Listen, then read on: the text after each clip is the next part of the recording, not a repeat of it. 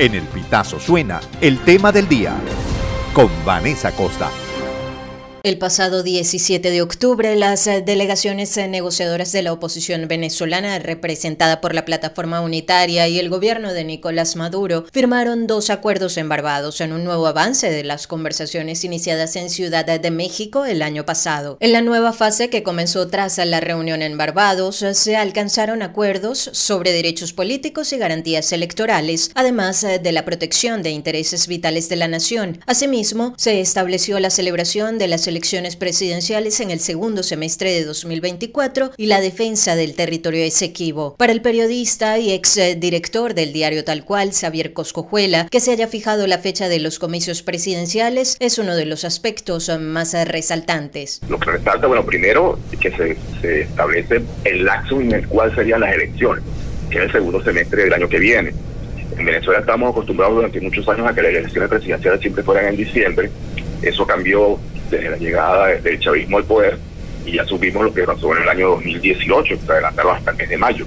Ahora por lo menos es el segundo semestre. Por otra parte, Coscojuela subrayó la importancia de que el acuerdo de promoción de derechos políticos y garantías electorales incluya una misión de observación electoral de la Unión Europea en las presidenciales de 2024. Otro punto resaltante, en mi opinión, es la, eh, la invitación a observadores internacionales. Recuerdo claramente una intervención de Jorge Rodríguez, que ayer encabezó la delegación del gobierno, donde dijo que no volverían los observadores de la Unión Europea, pero bueno, en el acuerdo está la invitación a esos observadores. El, la depuración del REP, del registro electoral, es algo que la oposición ha venido pidiendo desde hace muchos años y está contemplado en este acuerdo. También el que se eh, facilitará la inscripción de los venezolanos que están en el exterior, que en este momento es una cantidad muy importante de, de compatriotas que viven fuera del país, a, registrados actualmente, creo que no llegan a 150 mil personas, pero se habla, o sea, hay 7 millones de venezolanos que se fueron del país.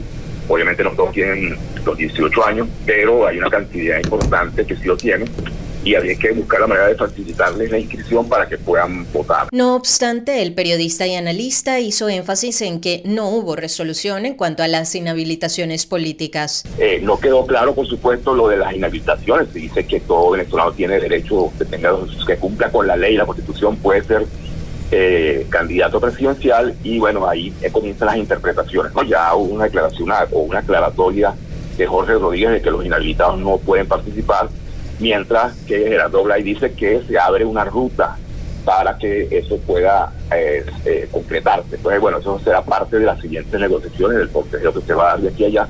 Eh, pero bueno, el gobierno de Nicolás Maduro para abajo ha sido muy categórico en enseñar que no van a levantar las inhabilitaciones. El acuerdo sobre derechos políticos y garantías electorales incluye 12 puntos y además eh, del cronograma de las presidenciales, incluye la depuración y actualización del registro electoral dentro y fuera del país a través de jornadas especiales, garantía de auditorías, observación internacional calificada, respeto a los candidatos durante la campaña y el reconocimiento público de los eh, resultados. Si bien Coscojuela califica como positiva la firma de los acuerdos, recalcó que lo más importante es que se cumplan. Eh, como siempre, una cosa está ahí, una cosa es lo que está escrito y otra cosa es lo que se concretará. Esperemos que se concrete la mayor parte de lo que se firmó y bueno, eh, de alguna manera todos los venezolanos tenemos que presionar para que esos acuerdos eh, no se queden en el papel, sino se hagan realidad. El tema del día con Vanessa Acosta. Esta y todas nuestras informaciones puedes ampliarlas en el elpitazo.net.